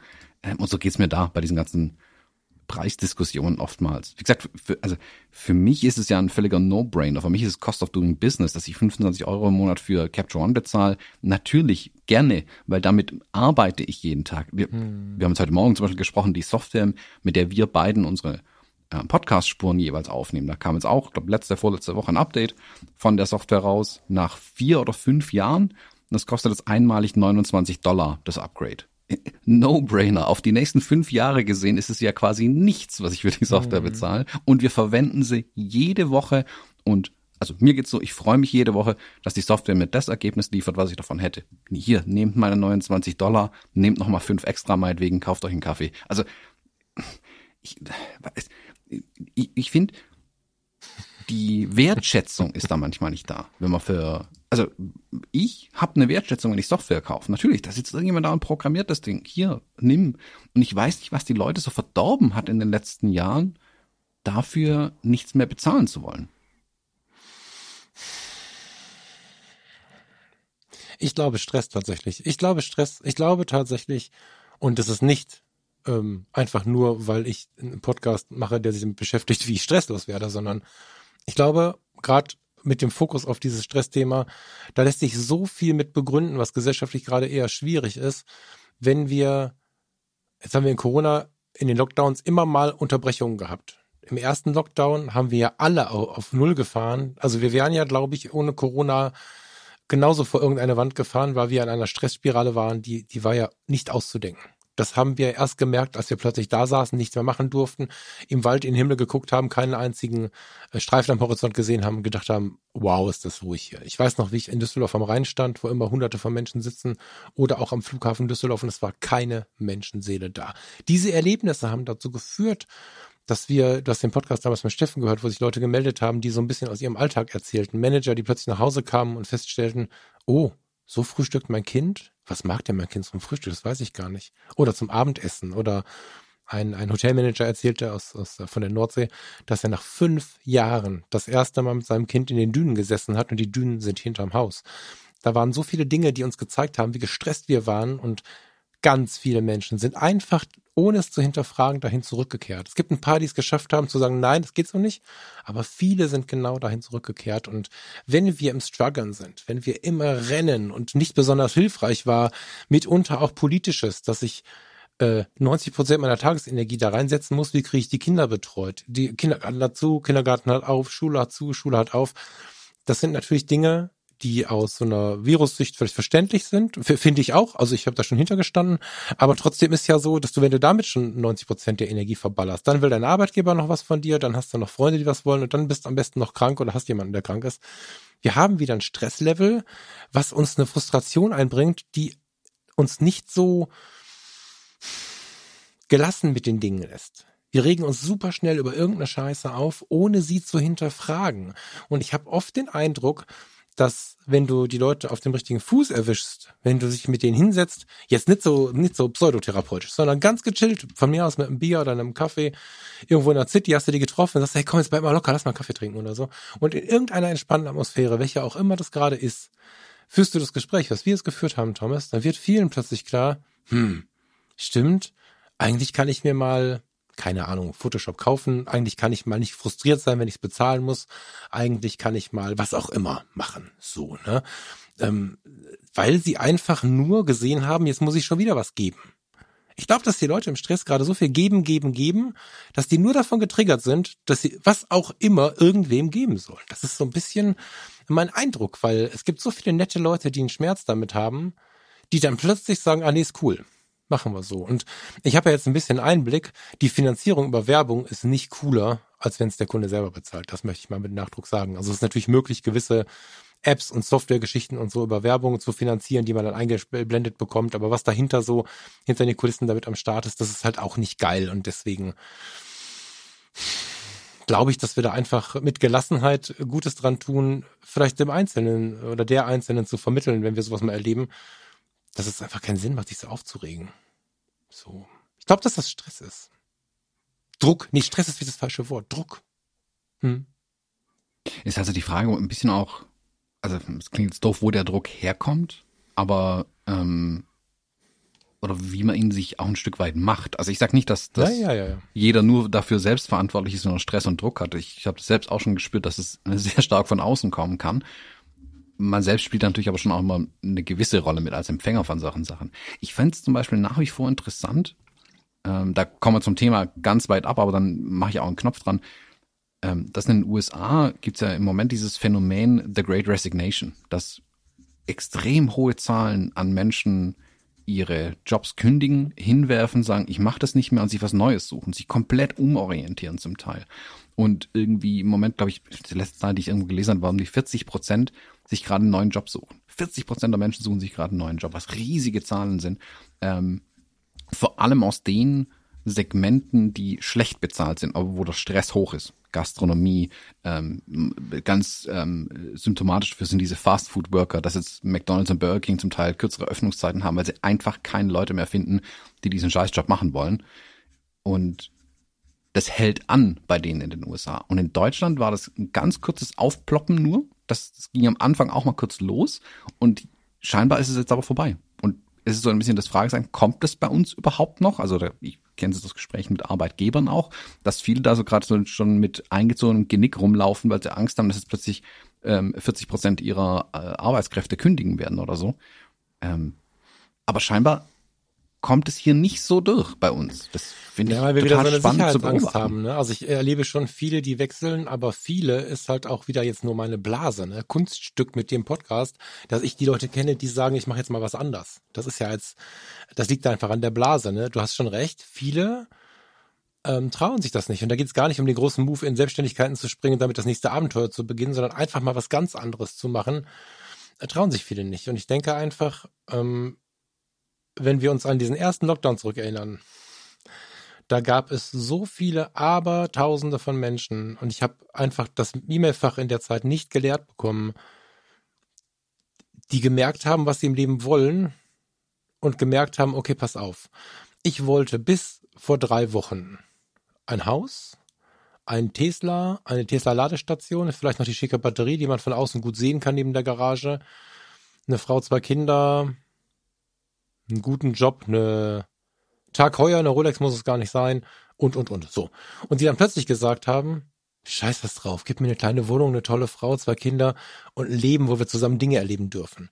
Lass mich mit meinen Kindern frühstücken, dann kriegen wir den Rest auch noch hin. Plötzlich waren in der Verbindung aus Existenzangst und Vollbremsung ganz andere Dinge wichtig. Und ähm, da irritiert es mich gerade ein bisschen, dass wir so sehr zurückgerutscht sind und ich habe die Gesamtsituation noch gar nicht gegriffen. Also wie du schon sagst, in den USA ist das konkreter ausgeprägt. Ähm, ich weiß gerade nicht so richtig, wo wir stehen. Ich erlebe viele Menschen, die sich diese Gedanken machen. Ich erlebe viele Menschen, die auch gesagt haben, okay, pass auf, äh, ich habe jetzt in den letzten Jahren gemerkt, der Punkt, äh, sei es Verantwortung, Preisdruck, keine Ahnung, haben mich so sehr gestresst, ich fahre jetzt einen LKW. Ne, wir haben hier in der Stadt jemanden, der hat ein Unternehmen, der hat alles verkauft, sich eine Eigentumswohnung gekauft, der fährt jetzt ein Taxi, der hat eine Taxilizenz gekauft und sein Tag, Tagesjob ist jetzt Taxifahren. Und genau aus dem Grund. So, und ähm, ich weiß noch nicht, wohin das geht bei uns. Ich glaube aber dadurch, dass wir weniger unseren Bedürfnissen folgen als unseren Ängsten, das ist nur eine Vermutung, kommen solche Druckgeschichten zustande. Dass wir uns über Softwaren aufregen, dass wir äh, nicht wir im Sinne von du und ich, ähm, Spaß dran haben, über Menschen zu lästern, über, über Menschen irgendwie, ähm, ähm also dieses Thema weiterhin wie mit 16 zu haben. Ne? Da meine ich gar nicht die Fotografie-Szene, sondern im Allgemeinen. Ich glaube, bei uns entlädt sich das gerade anders. Ich bin gespannt, wo da die Heise hingeht. So, sehr gespannt, aber ähm, es wirkte fast schon so zwischendurch, als dass diese äh, Corona- und Ukraine-Geschichte, die uns allen das Herz rausreißt, äh, die Menschen so ein bisschen aus ihren eigenen Problemen rausgezogen hat. Wie so ein großer Verdrängungsprozess, in dem sie sich eingesetzt haben oder einsetzen. Das finde ich extrem gut, um Himmels Willen, das darf niemand falsch verstehen. Aber es scheint auch ein bisschen so zu sein, dass sie dadurch diesen aktuellen Druck so ein bisschen vergessen. Aber was passiert, wenn es da dann wieder ein bisschen ruhiger wird? Und das wollen wir mal hoffen. Super spannendes Thema, eigentlich nichts für uns, eigentlich was für einen Soziologen oder so. Ich kann es dir nicht sagen. Äh, eigentlich ist ja das, was in den USA losgeht, oftmals das, was bei uns ankommt. Ne? Das ähm, wollte ich immer so nicht wahrhaben, aber hast du mir jetzt mit ein paar Voraussagen in den letzten Jahren immer wieder bestätigt? Oder dass deine Voraussagen dann funktioniert haben? Hm. Ich bin gespannt. Weil also die, der große Run auf die Fotografen als den neuen Job ist ja durch. Also das hatten wir ja, ne? Die, diese, diese, diese Massenkündigungswellen, jetzt wollten sie alle Fotografen werden. Das hatten wir ja so in den letzten zwei, drei Jahren. Ich habe das Gefühl, dass das ganz stark abgenommen hat. Ja, ich glaube, da hat so. äh, die Pandemie dem Ganzen halt ordentlichen Knüppel zwischen die Beine geschmissen. Ich meine, die auch, Fotobranche ja. hat da schon gelitten drunter, klar. Und in der Zeit selbstständig sein war auch kein Zuckerschlecken natürlich. Ähm, ich glaube, das ist generell, also hat man gesehen an den Zahlen, wie viele, die Insolvenzen sind gar nicht so hoch wie befürchtet, aber wie viele Firmen quasi einfach ähm, abgemeldet wurden oder wie viele Leute nicht mehr selbstständig sind, da sieht man es ja ein bisschen dran. Ähm, hm. Das ist halt schwierig ich weiß nicht, ob das vielleicht wiederkommt, wenn jetzt die Wirtschaft sich so weiterentwickelt, wie es gerade aussieht, dann vielleicht nicht. Ähm, aber wenn es wieder Boomjahre gibt, kommt das sicherlich auch wieder. Aber ah, ja, weiß auch nicht. Also, aber ich glaube, das ist dann auch ein anderer Schlag Mensch, dann, ähm, die sich wirklich selbstständig machen. Ich meine, dann hast du ja selbst dann plötzlich das Problem in Anführungszeichen, deine Dienstleistung, egal in welchem Bereich oder dein Produkt, ähm, zu verargumentieren. Und dann blickst du vielleicht auch selbst anders auf Dinge, für die du bezahlst. Also keine Frage, ich find's auch nicht super, wie viel ich in meinem Steuerberater vergrab, aber jedes Mal, wenn ich drüber nachdenke, wenn ich den ganzen Mist machen würde und dann auch noch falsch machen würde, äh, natürlich gebe ich ihm das Geld gerne. Also das ist sein Know-how und wenn er mich gut berät, super, hier, nimm mein Geld. Mhm. Wenn nur die Zahl sehe, denke ich mir auch jedes Mal, boah. Aber dann muss ich es halt bei meinen Kunden auch reinholen, das Geld. Und das ist ja unternehmerisches Denken, vielleicht fehlt das den Leuten auch manchmal ein bisschen. Keine das Ahnung. meinte ich eingangs mit der, mit der, mit der Gesundheits- und Krankenpflege. Das war ja nicht irgendwie despektierlich gemeint gegen diese Bevölkerungsgruppen. Und äh, natürlich gibt es da auch Menschen mit Weitblick. Aber es ist immer die Frage, ob ich ähm, den Schmerz, etwas zu geben, vielleicht lauter spüre als das, was es wert ist. Also es ist schon ein Prozess, finde ich, wenn ich so überlege, in den Jahren, die ich halt verlebt habe und gelernt habe und erwachsen geworden bin und so, ist es schon ein Prozess gewesen, zu sagen, wow, das ist aber teuer, aber ich weiß, wofür es ist.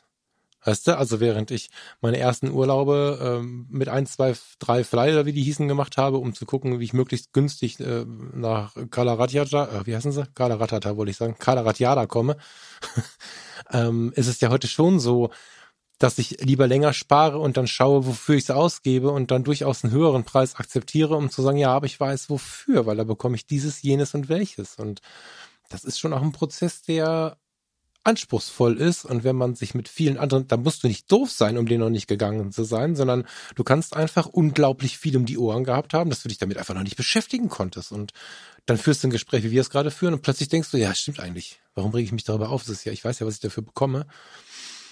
So, weißt du, also das ist ähm, super spannendes Thema. Wir werden keine Lösung finden, aber mhm. ähm, ich sehe es äh, ähnlich wie du. Ich ähm, wünschte mir manchmal dass die Menschen im Allgemeinen gesprochen ein bisschen mehr hinter den Tellerrand blicken würden und äh, bei dem Taxifahrer, dessen Anfahrt vielleicht teurer geworden ist, auch überlegen, was der Sprit gerade kostet. Oder äh, wir haben jetzt hier die Diskussion äh, kürzlich gehabt über, über das Essen. Wir waren in meinem Restaurant essen, wo meine Mutter sehr gerne hingeht.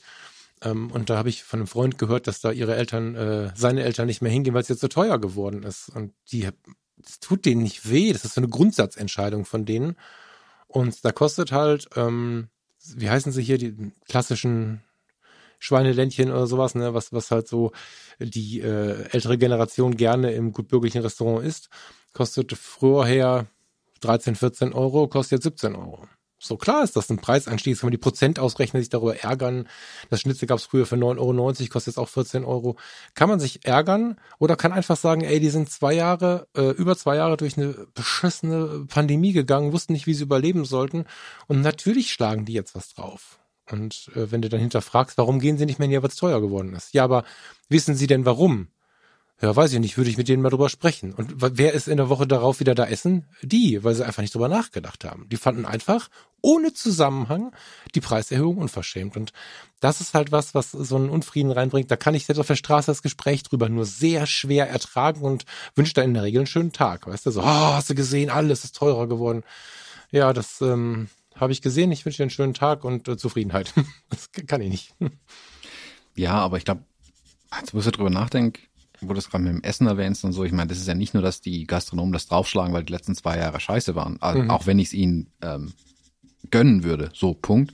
Nee, mhm. die Rohstoffe, die die Gastronomen ja, ja, einkaufen, werden ja. auch teurer. Also ich habe das jetzt akut mitbekommen, als ich diese ähm, Brauereireportage gemacht habe, weil wir uns am Ende kurz mit einer ähm, Bäuerin unterhalten haben, die diesen Treber, das ist dieser ähm, die, die, der, was von der Maische übrig bleibt, das Festmaterial quasi, da ist ja noch Nährwert ohne Ende drin und die holt es immer bei in der Brauerei ab und verfüttert es dann an ihre Kühe, ähm, damit man es nicht wegwerfen muss, weil das wäre völliger Quatsch auch. Mhm. Und die war zuvor Dünger kaufen. Und ähm, das war vor zwei Wochen oder so. Das am Tag vorher hat ähm, Belarus und Russland gesagt, so, ähm, ihr Arschlöcher bekommt alle keinen Dünger mehr, weil wir sind die größten Düngerlieferanten oder so. Ähm, dann war kurze Panik, dann habe ich mich mit der unterhalten, dann meinte sie, sie hätte für die Einheit, ich weiß nicht, 100 Kilo, ein Kilo, eine Handvoll, ich weiß nicht, äh, weiß ich nicht mehr aus dem Kopf, aber sie meinte, sie hätte normalerweise würdest du sowas rund 20 Euro bezahlen für 100 Kilo Dünger, was weiß ich. Und im Dezember dachte sie sich, boah, jetzt 30 Euro dafür bezahlen? Freunde, das ist ein Anstieg von 50 Prozent. Da warte ich mal lieber ab. Ich kauf's nicht für 30 Euro. Jetzt hat sie es notgedrungen kaufen müssen für 90 Euro. Hm. Also für den fünffachen Preis fast dessen, was es sonst bezahlt. Und dann kannst du es ja hochrechnen, wie das dann sich dann durch alles durchschlägt. Also wenn sie ihre Pflanzen düngen muss, die Pflanzen müssen an eine Kuh verfüttert werden. Die Kuh braucht auch irgendwie äh, neue Kopfhörer und eine schöne Bude. Und am Ende zahlst du dann halt für das Schnitzel einfach mehr. Und der Punkt ist, wenn du dich damit befasst, sind die Gründe absolut nachvollziehbar, warum das so ist. Mein Eindruck ist, die Leute regen sich lieber drüber auf und wollen die Hintergründe gar nicht wissen. Hm. Ich weiß nicht, ob sie sie nicht wissen wollen. Ich meine, natürlich haben wir so ein bisschen, es ist relativ üblich, sich zu freuen, sich erregen zu können. So. Und wenn das mal alles in Liebe fließen würde, wäre das ja eine schöne Erregung, aber es ist ja oftmals tatsächlich dieses ähm, in den eigenen Schmerz nach außen tragen wollen. So. Und diese fehlende Reflektiertheit führt dazu. Da können wir jetzt noch zwei Stunden wahrscheinlich ein einen Achtsamkeits- und, und, und Selbstreflexionsworkshop draus machen. Solange der Mensch nicht in den Spiegel schaut, nicht überlegt, ähm, möchte ich weiter, zum Beispiel auch die, die Frage hat da viel mit zu tun, möchte ich konsequenzenbasiert arbeiten äh, oder arbeiten, möchte ich konsequenzenbasiert äh, leben oder möchte ich meine eigene Philosophie haben? Möchte ich also das tun, was mir keine negativen Konsequenzen bringt? Oder möchte ich einfach nach meiner eigenen Philosophie, indem ich mich selbst schätze und andere Schätze leben? Wenn ich das Kaugummi nur nicht auf den Boden schmeiße, weil mich einer erwischen könnte, dann ist vorprogrammiert, dass wir mit ganz vielen anderen Dingen auch sehr unachtsam umgehen. Wenn ich es aber nicht tue, weil ich weiß, dass der Vogel, der sich dann schnappt, daran sterben könnte, oder noch schlimmer, noch ganz, also noch besser, ich tue es einfach nicht, weil ich finde, dass es da nicht hingehört, dann habe ich ein ganz anderes Leben. Das wäre schon der erste Schritt, wenn wir einfach versuchen, so ein bisschen darüber nachzudenken, was macht es denn mit mir, was ich da gerade mache? Was bringt es mir, wenn ich jemandem begegne und erstmal erzähle, wie scheiße das gerade ist? Ne, das, das führt nur zu einer Abwärtsspirale und ich habe es drüben im Podcast schon ein paar Mal gesagt, wir brauchen auf einen negativen Input sieben bis acht positive, um wieder in der neutralen Stimmung zu sein. Jetzt gibt's die einen, die sagen fünf, die anderen sagen 15, scheißegal, ich nehme die Mitte, sieben. Jetzt stell dir vor, du triffst einen Nachbarn, der dir erzählt, wie scheiße alles ist und dass alles gerade zu teuer ist und so weiter. Der lässt dann auch ein bisschen rum, sondern hast du einen bis fünf, kannst du dir, je nachdem wie du siehst, negative Kreuze machen. Jetzt versuchen wir über den Tag wieder gute Laune zu bekommen. Da brauchst du fünf bis sieben Nummern, die dich einfach kurz so ein bisschen positiv triggern. Ähm, und die bekommt nicht jeder weil da dann wieder diese Offenheit fehlt. Thomas geht mit der Lila die Wiese runter und die Lila freut sich über eine Blume und hüpft drüber. Hat der Thomas einmal positiv, weil er sieht das und der freut sich darüber. Der Thomas geht über die Wiese und jetzt kommen langsam die ersten Blumen, freut der Thomas sich drüber. Und wenn die Sonne gerade irgendwie schön ist oder vielleicht Na, auch ich habe Heuschnupfen, ich freue mich da nicht ganz so drüber. Ah, aber du weißt grundsätzlich, was ich meine. Ne? Wenn du jetzt einen Regenbogen ja. siehst, kann es sein, dass du mir ein Foto schickst. Freust du dich drüber. Es gibt genug Menschen, die diese Chance nicht haben, weil sie so sehr in diesen Negativgesprächen sind, dass die die Straße runterstampfen, keine Blume, mit oder ohne Heuschnupfen, keine Blume, kein Regenbogen, nichts sehen. Und wenn sie einen sehen, der anhält und ein Foto vom Regenbogen macht, sagen sie, na, der hat Zeit, der hat ein gutes Leben, mir geht's ganz, ich habe für sowas keine Zeit. Und damit bringen wir uns in eine unglaublich negative Stimmung. Und zu bemerken, was wir uns da selber antun, ist eigentlich die einzige Rettung. Und ähm, ja, ich hoffe einfach, ich habe sehr gehofft beim ersten Lockdown, so schlimm das alles war, so sehr habe ich in den Menschen diesen, diesen Keim gesehen. Und bei manchen ist er noch da. Aber er ist leider, und ich weiß nicht, ich glaube, du hast es sogar gesagt, ne? Steffen hat auch sowas geäußert. Mm, mir kam oft entgegen, das wird nicht lange anhalten. Und ich hatte die große Hoffnung, dass das die große Veränderung ist. Leider nicht. Aber wenn, wenn das alleine ein paar Menschen mehr tun könnten, dann wäre schon viel gewonnen. Aber dieses, alles ist schlimm, diese Mentalität, die vielleicht auch ein bisschen ein Relikt alter Zeiten sein sollte. Ähm, wenn wir uns die abschütteln langsam, dann können die nächsten Generationen davon hart profitieren. Du kennst es selber. Komm aus New York zurück, komm aus den USA zurück oder Steffen erzählte, er kommt aus Australien zurück und du steigst äh, aus dem Flieger. Ähm, die Stewardess und der Kapitän, die wünschen dir noch einen schönen Tag. Der Ramp Agent sagt schon, scheiß Wetter hier, oder? So, weißt du, ist der Empfang, hey, ich bin zu Hause und der Erste, den du siehst, sagt, es hat nicht toll aus der Sonne zu kommen, jetzt stehst du hier im Regen, Sonne, scheiße. Ja, damit kannst du doch kein schönes Leben führen mit so einem Ding. Und das hm. ist dann das, was sich dann über all solche Dinge drüber rollt. Die, das, was, was Thomas Jones äh, vielleicht beurteilt, weil er für ein Coaching Geld haben möchte oder was Adobe verurteilt, weil sie 14 Euro im Monat haben wollen oder so, ohne weiter drüber nachzudenken. Das passiert dann einfach. Ich glaube nicht, dass das, ich glaube nicht, dass sie die Hintergründe nicht wissen wollen, wie du es gerade gesagt hast oder vermutet hast. Ich glaube, dass sie sie nicht wissen wollen können im Moment. Ich glaube, dass das echt so ein Automatismus ist, dem man sich erstmal bewusst werden muss. Ja. Na, aber jetzt wissen sie alle, wir haben sie ja im Podcast besprochen. Alle. Dann, alle hören ja. uns zu. Genau. Sollte es jetzt ja eigentlich besser werden. Ja, ja, ja. Aber du hast uns noch, äh, hast du noch was oder sonst würde ich ähm, weitergehen zum Bild der Woche tatsächlich schon, weil ich finde, jetzt müssen wir hier einen positiven Haken ans Ende rankriegen und ich finde da dein Bild der Woche ganz schön dazu. Ja, das also hoffe ich. Machen. Äh, nee, es versteckt, das ist kein Kuckucksei. Nein, nein, das ist alles. Okay. Nicht, dass du sagst, ähm, schlimme Schiffskatastrophe auf dem Rhein oder so. Und Wo ist das Bild? Ah, ja, genau. Ähm, nee, nee, gar nicht. Auf dem, oh, Thomas, fangen wir mal an. Be beschreib mal das Bild. Äh, man sieht ein Fluss? Ist es der Rhein? Nö. Ja, um Gottes Willen, deswegen habe ich gerade so gelacht. Das ist ja, der, Wein, der Rhein ist ja ungefähr 80 mal so breit. Ja. Nee, ich weiß nicht, was so Perspektive irgendwie schräg, weil die, die Schiffe sehen relativ groß aus für so einen kleinen Fluss, muss ich zugeben. Mhm. Deswegen war ich gerade kurz irritiert, aber nee, ähm, also ob das so ein Nebenärmchen ist und man gar nicht den kompletten sieht oder so, weil das eine Insel in der Mitte wäre. Deswegen dachte mhm. ich gerade. Nee, nee, nee, nee, nee, nee. Okay. Äh, also man sieht ein Flüsschen irgendwie, nicht, den nicht rein. Ähm, da sind ein paar äh, russische Oligarchen Luxusjachten drauf und die Farina, äh, Farina will die Hände über den Kopf zusammenschlagen, äh, ob dieser Luxusjachten. Ja, krasseste Fehldeutung ever. äh, ist tatsächlich aber auch, muss ich ehrlich gestehen, ein Bild von ähm, vor einem Jahr in einem Monat. Äh, Moment, das ist falsch. Von vor elf Monaten. Achso, da haben wir uns noch nicht über Oligarchen aufgeregt. Nein, genau. Okay. Das ist ein, ein Bild, was mir einfach hoffnungsvoll in die Finger gefallen ist, muss ich sagen. Ähm, vielleicht erstmal, was wir sehen. Wir sehen den Mülheimer Wasserbahnhof. Das ist äh, eine Stelle in Mülheim an der Ruhr. Ähm, das ist so ein Ruhrarm. Weiter hinten kommt eine Schleuse. Da kann man so einen leichten blauen Fleck erkennen. Das ist natürlich weit weg davon erkennbar zu sein. Das ist die Schleuse. Ähm, das ist von der, von der hiesigen Reederei quasi der Parkplatz und auch ähm, eins der Büros und, und Dinge, wo man buchen kann, ist das gegenüber. Ähm, es ist auch ein Naturfreundehaus um die Ecke, also es ist so eine, so eine, so eine typische Ruhrgebiets, äh, wie nennt man das? Naherholungsgebietsecke.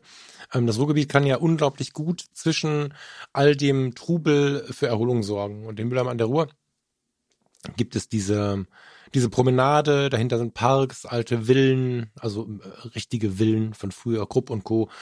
Ähm, es ist ein Naturschutzzentrum da. Ähm, wir sind aber eigentlich mitten in der Stadt. Wenn Farina nach links schaut, schaut sie übrigens auf das Wohnhaus von Helge Schneider. Nach links und etwas zurück muss sie schauen. Ähm, Nee, sie muss noch 100 Meter weitergehen, links schauen, genau. However, dieser Mülheimer Wasserbahnhof ist so ein bisschen eine kleine Zeitreise, zumindest empfinde ich das so. Die Schiffe sind alle aus den 60er, 70er, 80er Jahren oder so, also ist eher was Älteres. ähm, sind Rundfahrtsschiffe, die einfach äh, vom Duisburger Hafen bis nach Essen hoch, die fahren halt die Ruhr rauf und runter. So eine Zeitreise in die alte Zeit, weil diese Schiffe sind älter und diese Parkanlagen kenne ich eigentlich nur aus meiner Kindheit. Also du hast rechts so ausgedehnte Parkanlagen, auch mit kleinen Teichen. Wir sind dort auf einem äh, gepflasterten Weg. Man kann die Pflastersteine unter Farinas Arm so ein bisschen erkennen, dass es gepflastert ist. Links ist Wiese und äh, da wird demnächst anfangen, alles ganz wild zu blühen auf der linken Seite. Da hast du also so viele solche großen Blumenbeete und so. Sieht ein bisschen aus wie so Fotos meiner Großeltern aus den 70er Jahren, wenn die irgendwo in diesen Naherholungsgebieten unterwegs waren. Da vorne folgen noch ganz viele Bänke und im Sommer sitzen da Menschen allen Alters, aller Nationen, coole Leute, völlig uncoole Leute, alte Leute, junge Leute. Es ist äh, wie immer im Ruhrgebiet eine ganz schöne Mischung.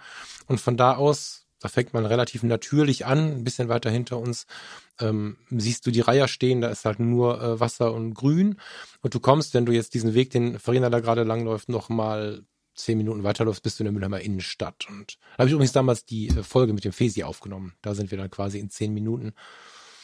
Und ich schätze diese, diese, diese vielen Naherholungsgebiete, wenn ich sie mal so nennen darf, hier sehr, diese kleinen Spots, an denen du gut durchatmen kannst. Und das ist für mich so ein Bild, als mir das vorgestern in die Hand gefallen ist, habe ich so ein bisschen drüber nachgedacht. Ähm, das ist so ein bisschen was Hoffnungsvolles. Ja, ich meine jetzt gerade die Zeiten ähm, sind noch mal sorgenvoller als im letzten Jahr.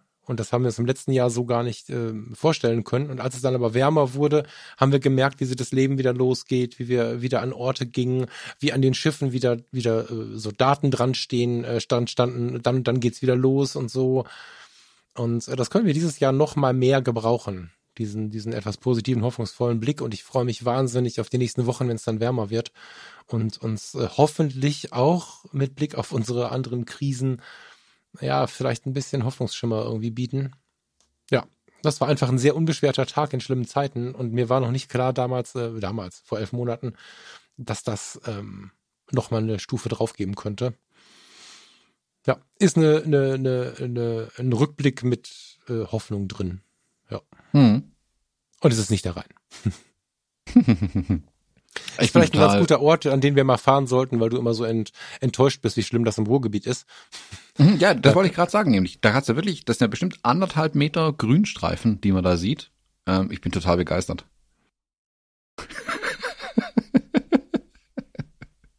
nee, sieht wirklich idyllisch aus. Also, das stelle ich mir, also an einem, an einem Fluss entlang laufen, finde ich, hat Du ähm, mich völlig fertig. Was total beruhigendes irgendwie. Also finde ich irgendwie tatsächlich viel entspannter, als am Meer entlang zu laufen. Mhm. Meer ist schon cool, äh, aber ich finde an dem Fluss entlang und das entspannt mich tatsächlich viel mehr irgendwie. Das bringt mhm. das Bild auch gut rüber. Trotz der Oligarchenjachten. Hm. Ja, ich habe das genehm, also sie streicht sich da gerade durch die Haare. Ähm, das wäre vielleicht etwas idealer gewesen, wenn sie die Hände da nicht gehabt hätte, aber ich habe das genommen, weil da im, hinten, im Hintergrund im Unscharfen kommen noch Leute. Und das gehört ein bisschen zu diesem Ort, das war auf den anderen Bildern nicht so, weil ähm, das haben wir auch an der Sechseenplatte in Duisburg. Wer so aus der Gegend kommt, kann das vielleicht gut nachvollziehen. Guten Morgen, Leica. Kann das vielleicht ganz gut nachvollziehen.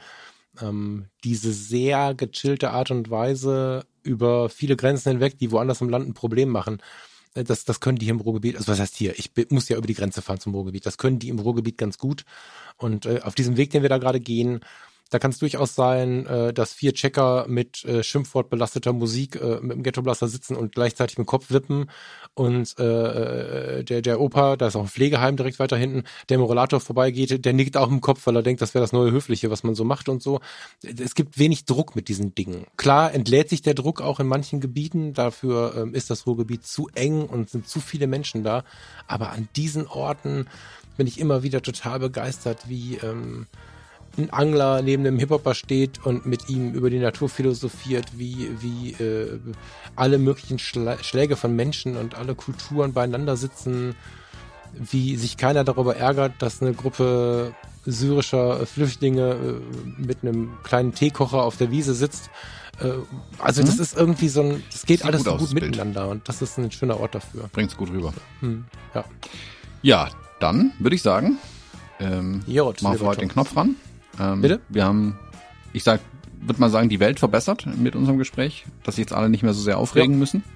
Du hast noch ein schönes idyllisches das Problem ist, dass solche Gespräche meistens dazu führen, dass die Leute, die sich aufregen wollen, sich erst recht aufregen. Insofern bin ich mir da noch nicht so sicher, aber.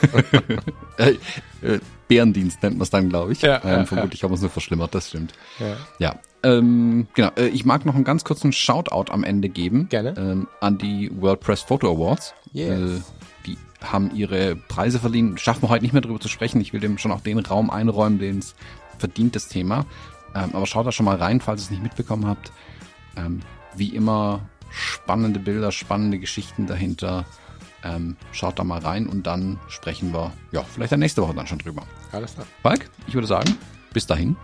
Tschüss. Schöne Woche. Bis dahin, liebe Leute. Ciao, ciao.